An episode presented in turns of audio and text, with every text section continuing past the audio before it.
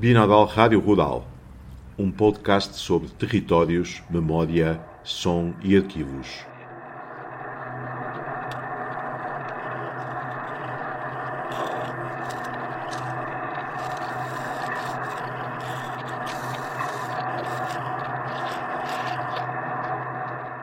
Terminamos a série do podcast Binaural Rádio Rural, intitulada Português no Uruguai composta por três episódios criados a partir de uma série de entrevistas realizadas pela antropóloga Ana Rodrigues no ano de 2022, com portugueses e descendentes de portugueses que vivem ou viveram em zonas urbanas e rurais do departamento de Montevideo, no Uruguai. Esta série de três episódios é uma produção da Associação Cultural Portuguesa Binaural Nudar contando com a estreita colaboração da Casa de Portugal em Montevideo na mediação com a comunidade portuguesa e na difusão dos resultados do projeto.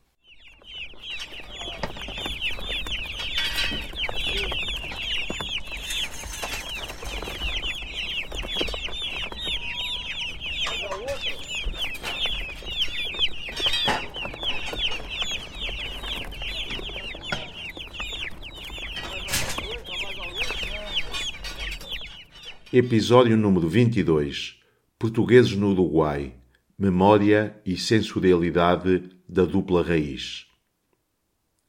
As famílias portuguesas que chegaram ao Uruguai foram paulatinamente organizando a sua vida, escolhendo trabalhos e abraçando oportunidades, num processo constante de luta por uma vida melhor. Uma parte importante dos portugueses optaram por trabalhos relacionados direta ou indiretamente com o mundo do campo o que não é de estranhar, pois essas famílias vieram quase todas de aldeias rurais de Portugal, tendo nas suas mãos e na sua memória o saber fazer de muitas tarefas agrícolas. Depois de, no episódio anterior desta série, termos acompanhado a aventura da viagem transatlântica e dos primeiros tempos no Uruguai por parte de famílias portuguesas, escutaremos desta vez uma série de relatos relacionados com a vida, com as diversas profissões e com as sensorialidades comparadas entre Portugal e Uruguai, os sons, os cheiros, os sabores, etc., que contribuíram para o duplo enraizamento destes portugueses uruguaios. O episódio terminará com uma série de menções ao papel do Clube Português e mais tarde da Casa de Portugal em Montevideo no fomento de laços de sociabilização entre as várias famílias da comunidade portuguesa, um papel que continua até os dias de hoje. A equipa do projeto agradece a participação neste ciclo de episódios de Adminda dos Santos Leite, Maria Concepção Ferreira Dias, António Bruno Ferreira Dias, Graciela Maria Airaldo, Juan Manuel Ferreira Dias, José Mateus Pinho, Lucília Moura, Domingos da Silva Cabeleira, António Pires, Leonardo Pires Benlian, Raquel Domingues Chiara, Jorge de Queiroz, José Manuel Rodrigues Alves, bem como o apoio permanente da Comissão Diretiva da Casa de Portugal em Montevideo.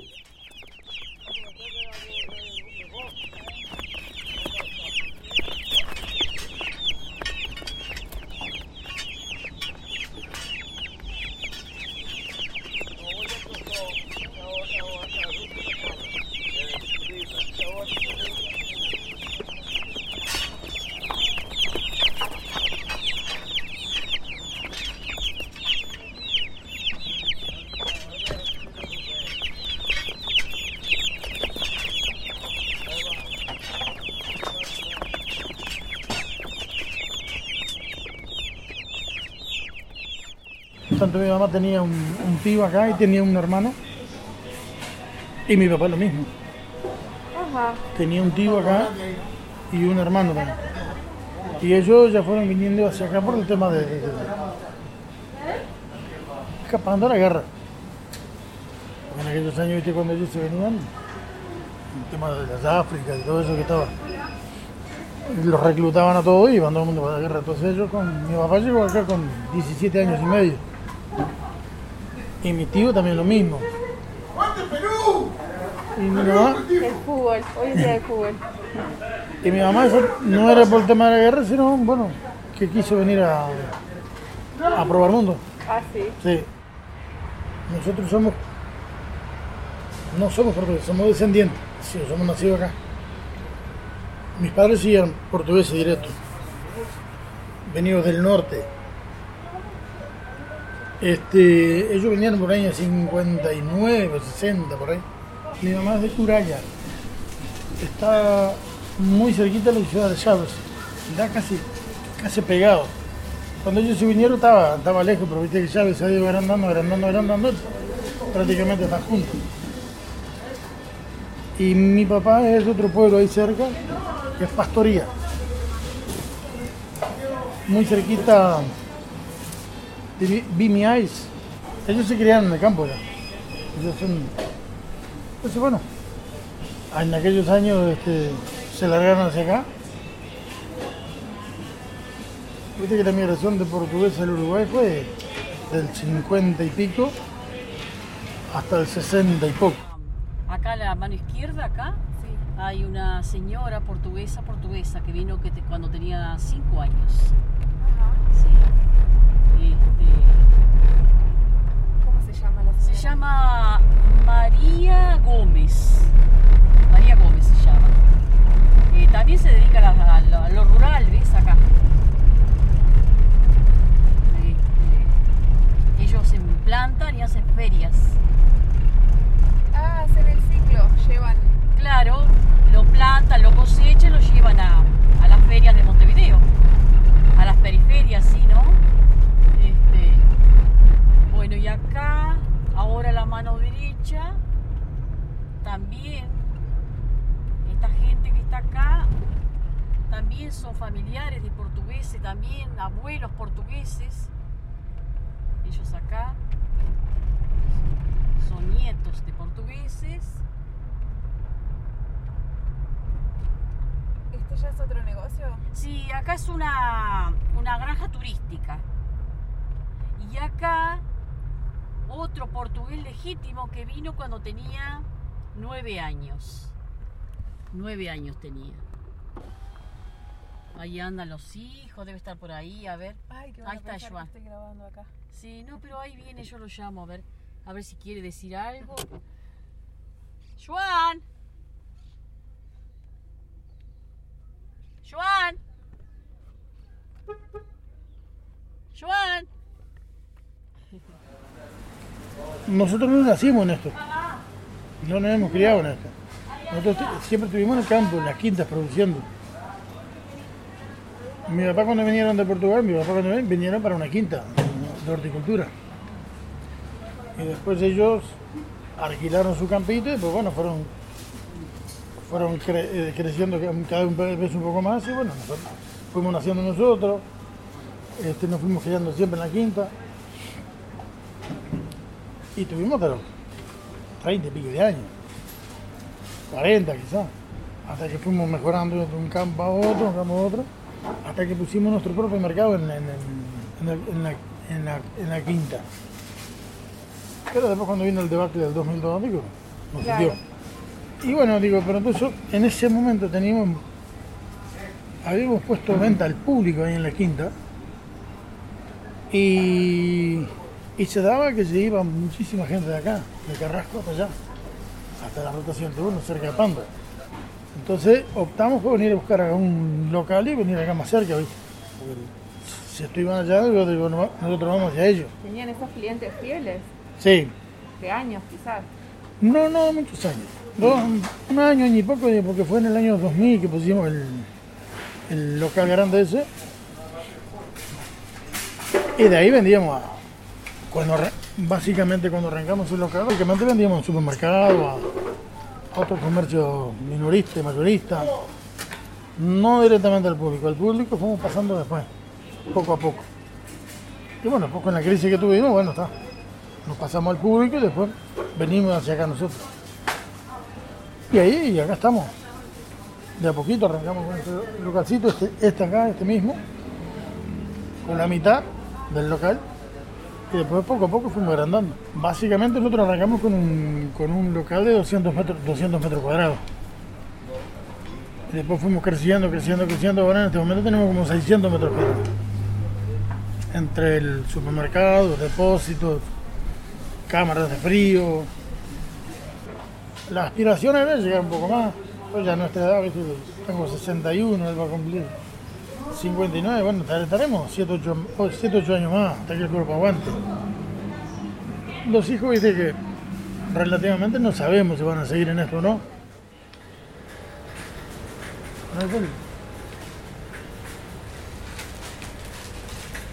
Acá tenemos de todo un poco, ¿no? Ahí tenemos a, a la joven Jimena. ¿Cómo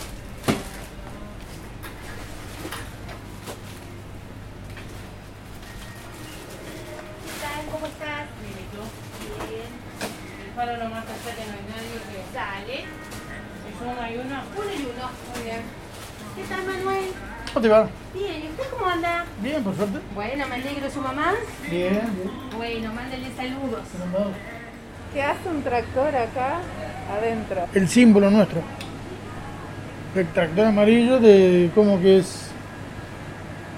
No sé si estamos marcando la presencia que uno fue productor directo. Que tenemos uno acá adentro y otro afuera. No, nosotros lo compramos ya directo para, para venir para acá.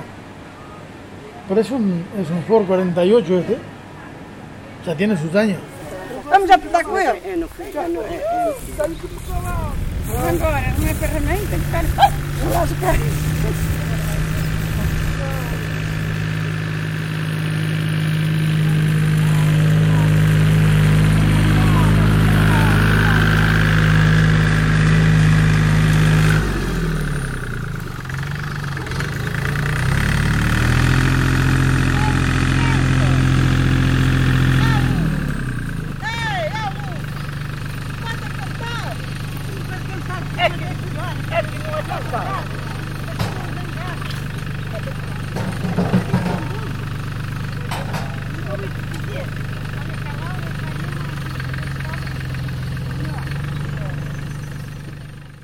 ¿Dónde Portugal. Pues yo digo, a mí me- yo no vine, me trajeron. ¿Estaba feliz donde estaba? No sé, no. Es, es muy difícil con cinco años y estás, sos feliz o no sos feliz. Eh, eh, En ese, en ese sentido, eh, con cinco años de edad no puedes elegir muchas cosas. No, no tiene recuerdos de, de su infancia en Portugal. Algo, muy, muy poco. ¿no? ¿Qué, se le viene? No, en sí, no, me acuerdo más bien un poco así de, de, de, de, de donde, de donde vivíamos mismos, un poquito así, pero después vagamente no, no, no muchas cosas. No, porque fue el cambio fue muy brusco. Para, para una criatura chica, el cambio de allá para acá, eh, no conocía a mi, a mi padre, no lo conocía. Porque mi viejo, cuando, cuando yo nací, eh, mi viejo se vino para acá, muy poca cosa. No, eh, o sea que algo que no, que se me borró rápido, porque por, por- te estaba hablando, que, que el cambio mío, el cambio mío fue medio brusco, medio brusco. Me, eh, la- eh, todo el cambio, el cambio fue, fue, fue, fue infernal lo que, que, que- lo que pasa es que eh, yo tenía un, tenía un problema, yo como era más chico, yo no, no conocí, eh, a mi viejo no lo, no, no lo conocía, lógico. Pues yo tenía 12 días cuando el, vie- el viejo se vino para acá, había nacido hacía 12 días. Cuando llegué, cuando llegué acá, eh, me presentaron a mi, a mi- a mi padre, yo, yo no quería saber nada. Quería saber nada. Era cosa que lo, lo miraba y era- para, mí era, para mí era el demonio que tenía enfrente. No, no, no. no, no me- Seguro, porque yo me crié con la vieja. La vieja, eh, dormía con la vieja. Eh, yo eh, tenía un camarote de- en el barco, jamás pude dormir en el noche, tengo que dormir con la vieja. ¿no? Eh, Y no me dejaban dormir con la vieja. Me llevaba para el camarote y yo agarraba y me, me cambiaba para de noche. ¿no? Entonces, cuando yo, eh, fue un cambio muy, eh, se- severo, muy, muy, eh, porque yo qué sé, no sé, eh, ahora yo, mi hermano era más diferente, porque mi hermano ya, tenía, ya, ya, ya conocía y mi viejo ya tenía, ella tenía casi seis años cuando el, el viejo se vino, se acordaba de él. Y la, la, la chiquilina también, madre, Rosa Concepción también, Concepción ya lo, lo conocía, también cuando vino para acá ya, ya sabía, ya más sab- sabía, ya, ya lo, ya lo entendían de otra manera que eran mayores. Claro. La madre si hablaba algo, eh, y, y, y no, mi viejo trabajaba en esa época. eh, Nosotros, antes de venir para acá, estuvimos ahí en, en Santa Lucía, en Camino de Santa Lucía, eh, alquilaba una casa y mi padre, ahí tuvimos poco, desde poco tiempo, tuvimos desde febrero, que llegamos, nosotros llegamos el 2 de febrero del 57, y tuvimos hasta julio hasta julio fue, sí, a julio, o sí, a fines de julio, principio de julio fue cuando hicimos la otra casa que está pegada ahí. Pues estaban los dos hermanos, el hermano, eh, mi padre allá y el hermano de mi, viejo, que mi tío estaba, vivía, vivía acá en este lugar. Esos se vinieron antes. Sí, mi tío sí vino, mi tío, mi tío vino en el año cin- 40 y...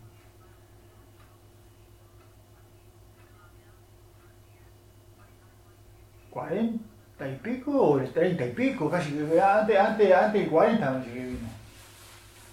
Ahí sí, porque mi tío tenía 18 años cuando se vino acá. Antes de agarrar, porque si justo ya estaba en, la época de, de ir para el servicio obligatorio, y, y agarró y se vino. No, no, no quiso ser. eh, Antes, antes de. A, los, a los 20, de, de- de los- a los 20 años lo mandaban para, para el servicio obligatorio. Y antes de ese servicio obligatorio se fue. Sí, no me acuerdo bien pero fue ahí por la, la década del. Sí. Sí, sí, más o menos fui por, el, por la década del. de- de- de- sí, por el cua- 40, por la década del 40, fue, a principios del 40, por ahí fue. No, la situación, eh, por eso digo, eh, la situación era, la situación era, eh, era dura, en aquella época era dura, no, no, no se puede decir, no se le puede juzgar a, a los padres, Claro. eh, porque no, no, no es, no es No, y más gente que trabaja en el campo. Eh, todo el mundo trabajaba, yo iba a la escuela, yo iba a la escuela, iba a la escuela, venía y después de la escuela, después de, iba- después de la escuela iba a cortar hojas de caucile para, para, para atar, para atar, atar las cachofas. Con 7, 8 años, Sí, sí. Y sí, es una vida. Y además, por eso digo, si cambiaría el, sistema del campo que cambió de aquella época ahora, eh, por eso. Pero no cambió acá en solo, acá, acá cambió en todas partes del mundo. Ahí iba por Europa en aquella época, era la misma cosa que acá, no tenía que no cambiaba muchas cosas. Fuimos varias veces ya a Portugal, ¿no? Este es la, la, eh, eh, en Braga. Braga.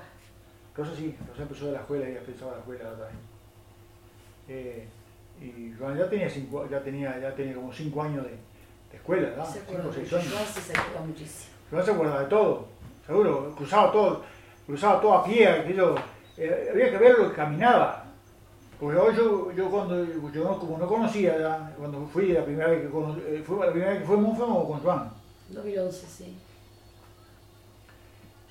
Eh, y me, me- me explicaba que cuando, por dónde iba, yo, increíble, lo caminaba, un, un chico, iba a la, a la escuela ya, iba, y o si no iba al catecismo, porque el catecismo era la, la iglesia chiquita, aquella que estaba ahí atrás de, atrás de donde vivía, donde, donde vivía el- mi, mi abuelo, cruzaba, venía a la casa, de la parte del abuelo y de la parte del padre, y venía a, a la casa, mira, no sé si acá tengo la tengo, la tengo que buscar de la casa la vieja, la casa vieja de, de, de- Del abuelo. de mi abuelo. No, de hecho una ruina, ¿no? Porque ahí no vive nadie ni nada. Pero también no nos dejan tirar. No lo dejan No tirado. se puede tocar. Eh, Han hecho casas en fondo son- terreno son- y todo lo demás, pero ahí eso no se puede. son todas casas de, de principio de, de, de- de 1800. O antes. Toda piedra. Ah, sí, no, no. allá, eh, a lo menos esa, esa zona ahí, es impresionante los muros viejos que hay de piedra, hacían contenciones. Además re- repartían los, los, los- los campos, los campitos chicos, porque son todos, son todos, viste, son todos medio cortados. ¿eh? Luego lo, lo amuraban con piedra, todo así, lo, lo dividían con piedra, con muro de piedra. ¿Eh?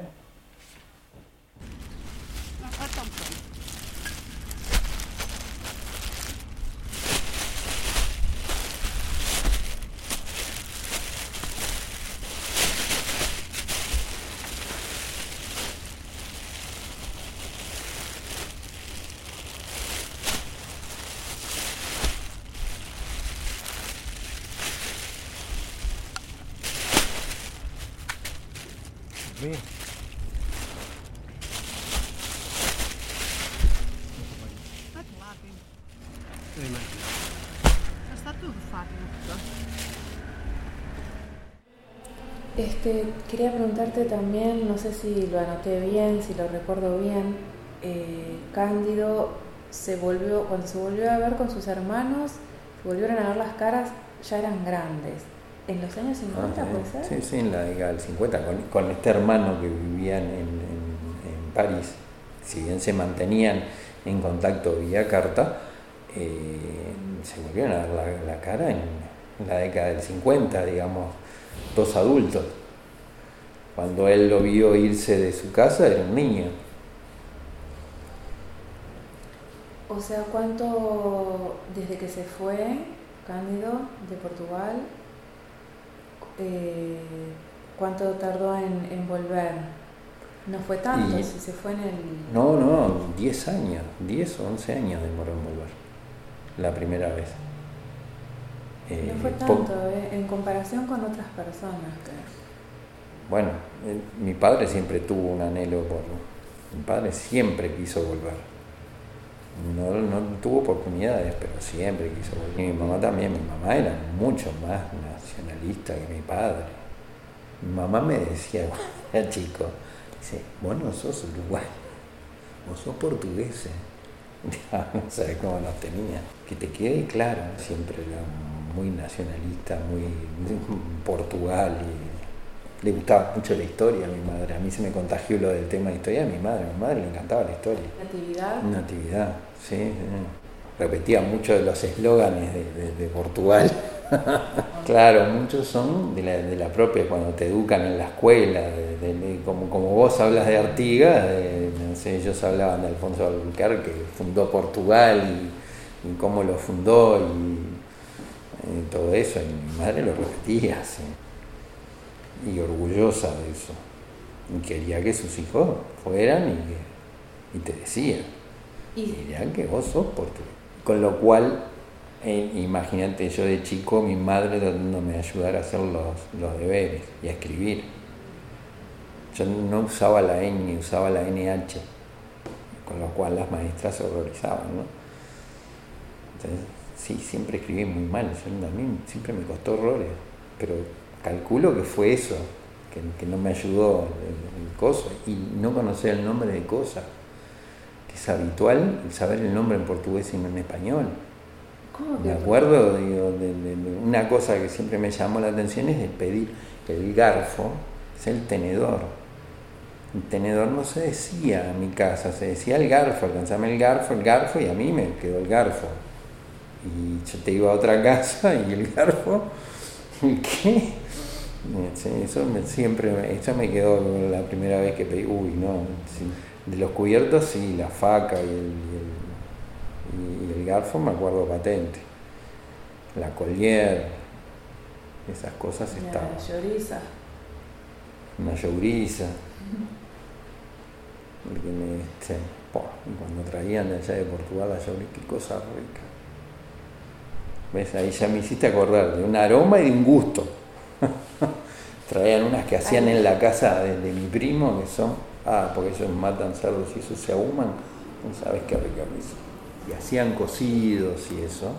En muchos de los portugueses de acá eh, se hacían sus propias, digo, el hacerse los, los chorizos caseros, a la, a la manera que se hacía de allá. Por supuesto, en mi casa se hacían también. Digo, me- Pero me no acuerdo de... ¿No vivías en la ciudad? Sí, igual se hacían, igual se rebuscan para hacer las cosas. En un momento vivíamos una casa que no te- tenía un patio que era todo de cemento. Sin embargo, en la azotea mi padre había hecho toda una estructura y había llevado tierra y tenía un plantío. Y estaban las coles, estaban los grelos, estaban todos plantaditos ahí y algunos tomates. Hacer vino. Se hacía vino todos los años. Trajo barriles de, de roble y se hacían en barriles de roble. Yo tenía cinco años y me metían adentro un barril a pizarúa. Pisabas adentro del barril, fermentaba todo en el barril, después sacabas del barril. Y después no volvías a meter al barril, lo dejabas en damajuanas. Usabas el barril de contenedor en vez de usar las piletas de, como se usaban antes. La mayoría de los portugueses que habían, casi todos se hacían su vino. Todos iban y compraban la uva en el mercado y hacían la uva que conseguían, que no era la misma de allá, pero obtenías un vino tinto este, de mesa bueno. Y los hijos ya no, no hicimos vino. Que, no, que lo sepa hacer no significa que lo haga. No, ya no tenemos esa, ese ímpetu. Después mis padres se mudaron por un apartamento, un apartamento era imposible. Digo, en la casa de afuera hubo un tiempo que se hacía, pero la logística para hacerlo es muy complicado. Primero porque vos requerís no solo hacerlo, sino que tenés que estar. Claro.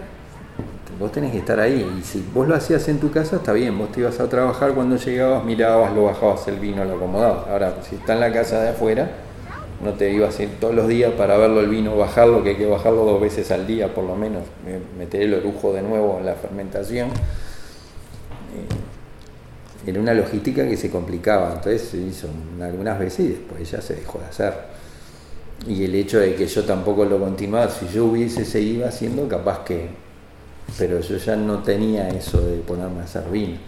Yo creo que hoy por hoy, o al menos entre nosotros, no es un tema de moda yo, por ejemplo, le hablaba, hablamos millones de veces, che, un día podríamos ponernos a hacer vino para hacer vino, porque a todos nos gusta tomar vino. Pero en realidad tampoco somos los tomadores de vino que, que ellos, ellos estaban mucho más acostumbrados a tomar vino que nosotros. Mi padre siempre tomaba una copa de vino. No te tomaba más, pero tomaba una copa. Él tomaba con la comida una copa, se llevaba para su trabajo una botellita chiquita y y se tomaba, tomaba un poquito de vino cuando almorzaba. Digo, él creció así, digo, si en la casa eh, lo que hacían era, eh, eh, como es, este, el cultivo tenían vides y hacían vino, hacían vino verde y, este, y hacían grapa, sabían hacer grapa, y era algo que hacían habitualmente. Y se hace con el orujo del, vino. Después que sacan el vino, agarran el orujo, lo ponen en el alambique, que tiene toda una ciencia para que vos saques el, y ellos tienen una forma especial, digo, mis, primos que lo siguen haciendo tienen una manera especial de hacerlo. Y es una grapa que no sé si la siguen vendiendo, pero ellos vendían la, grapa esa. Porque tenía un sello especial, ellos le hacen una doble, lo destilan dos veces. La segunda vez le agregan cosas y lo Un recuerdo de ir en bicicleta con mi padre chico, íbamos hasta el Parque Valle, ¿conoces? Enfrente del Estadio Centenario. Bien enfrente del Estadio Centenario, a la entrada de la Colombes, hay un pino gigantesco. Ese pino es un pino de piñones.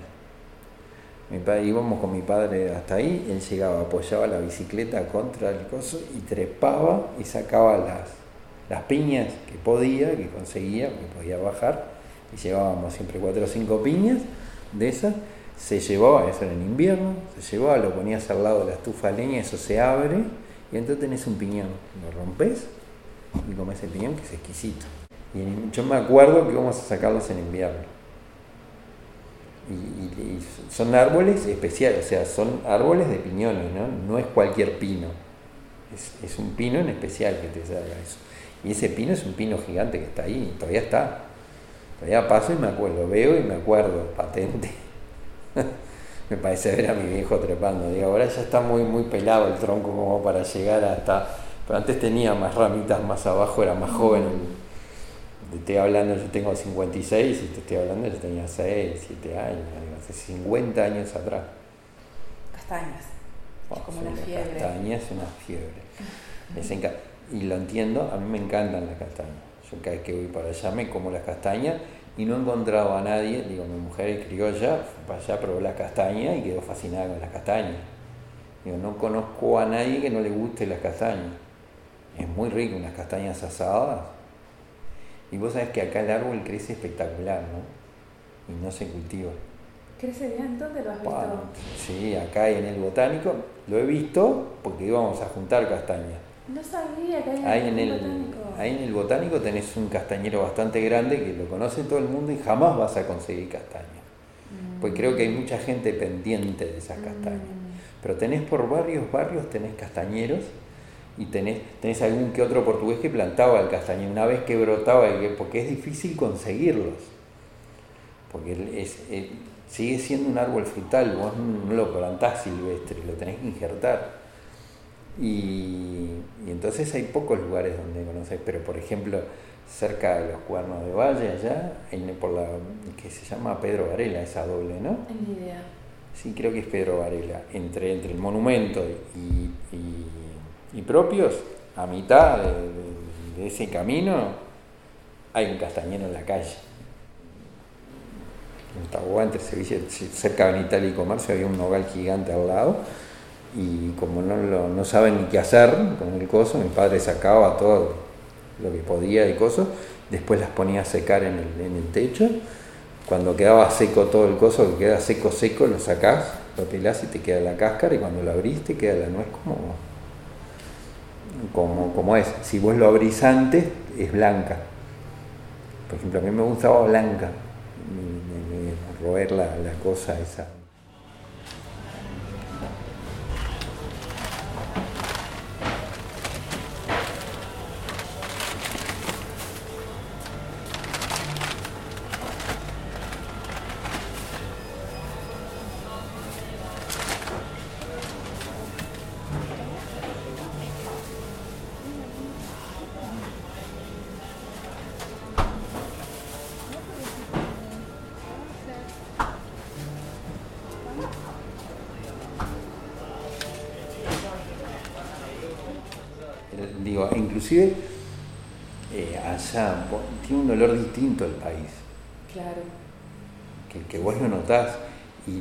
Lugares donde vos te sentís bien por eso y hay lugares que no. Mm. Digo, y no tiene nada que ver con, no, no es un tema de limpieza, que es un tema de, de- de- de los lugares que son distintos.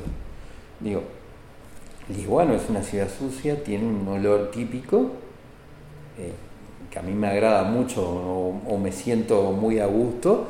París no es una ciudad sucia, tiene otro olor distinto. Yo allá ya te digo, eh, para mí es peculiar eso y lo siento y los diferencio y, y me da sensaciones agradables o desagradables.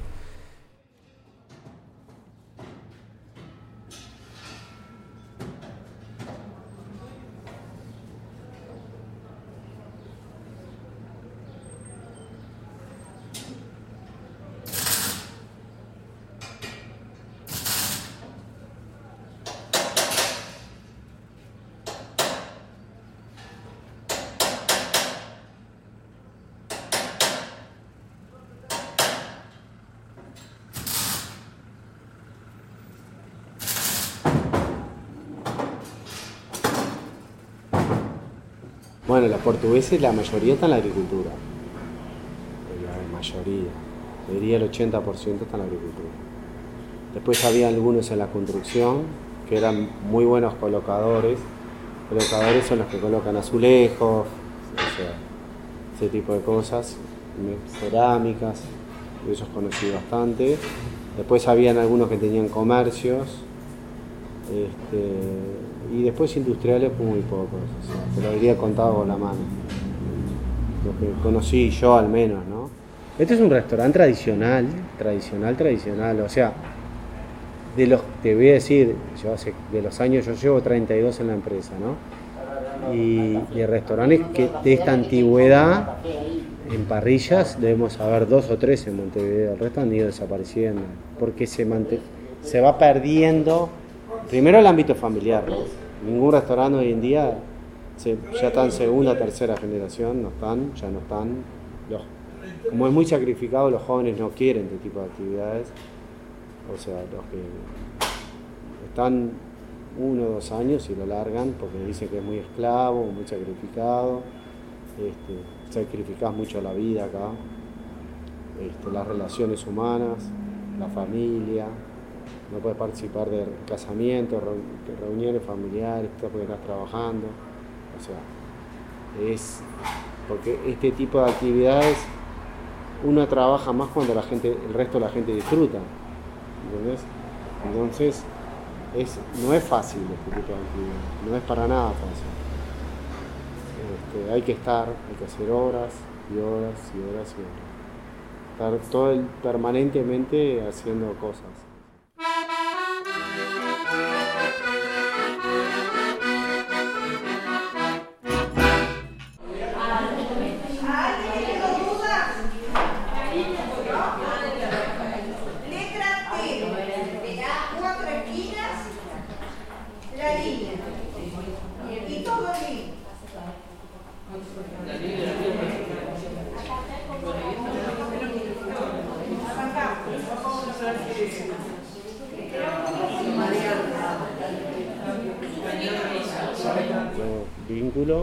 más con la portuguesa, porque yo integré grupos folclóricos durante 15, 16 años, o sea, bailes típicos portugueses de la región, diferentes regiones de Portugal.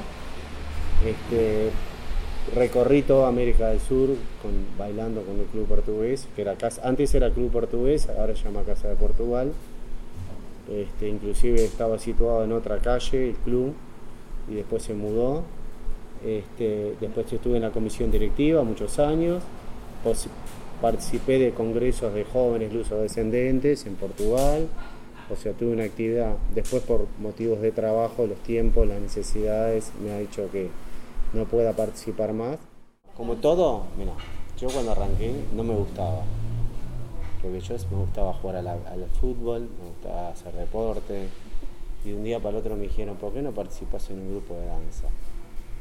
Totalmente alejado a mis expectativas y lo que quería hacer.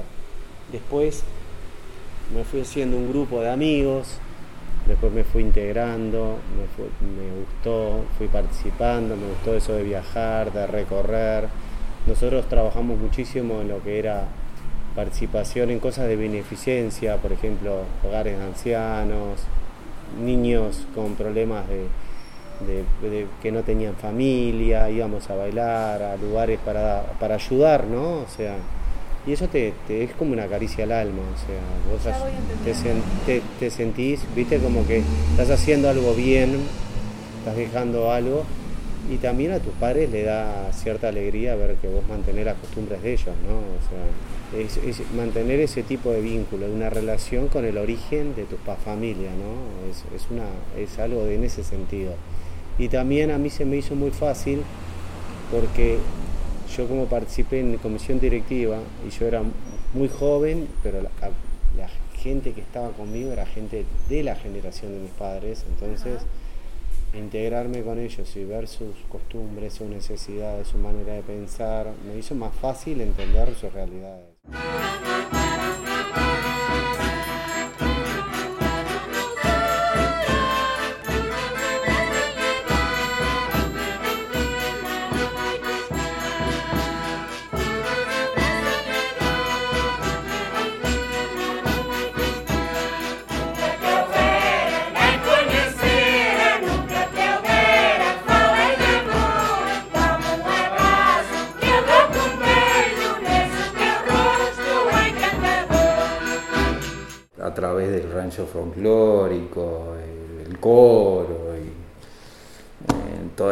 Obviamente y el grupo de, amigos y gente que te va formando ahí, que te, une de alguna manera, todos con las mismas raíces.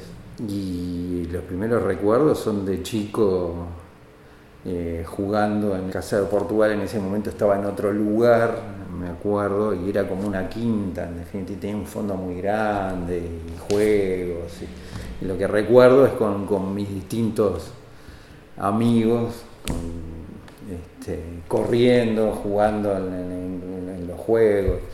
Se nos daba por correr en, el salón de baile donde estaban todos bailando, corríamos de un lado para el otro, rebotando entre la gente, subiéndonos a los bancos eh, que siempre apilaban hacia un costado y haciendo que cayeran todos piramidalmente.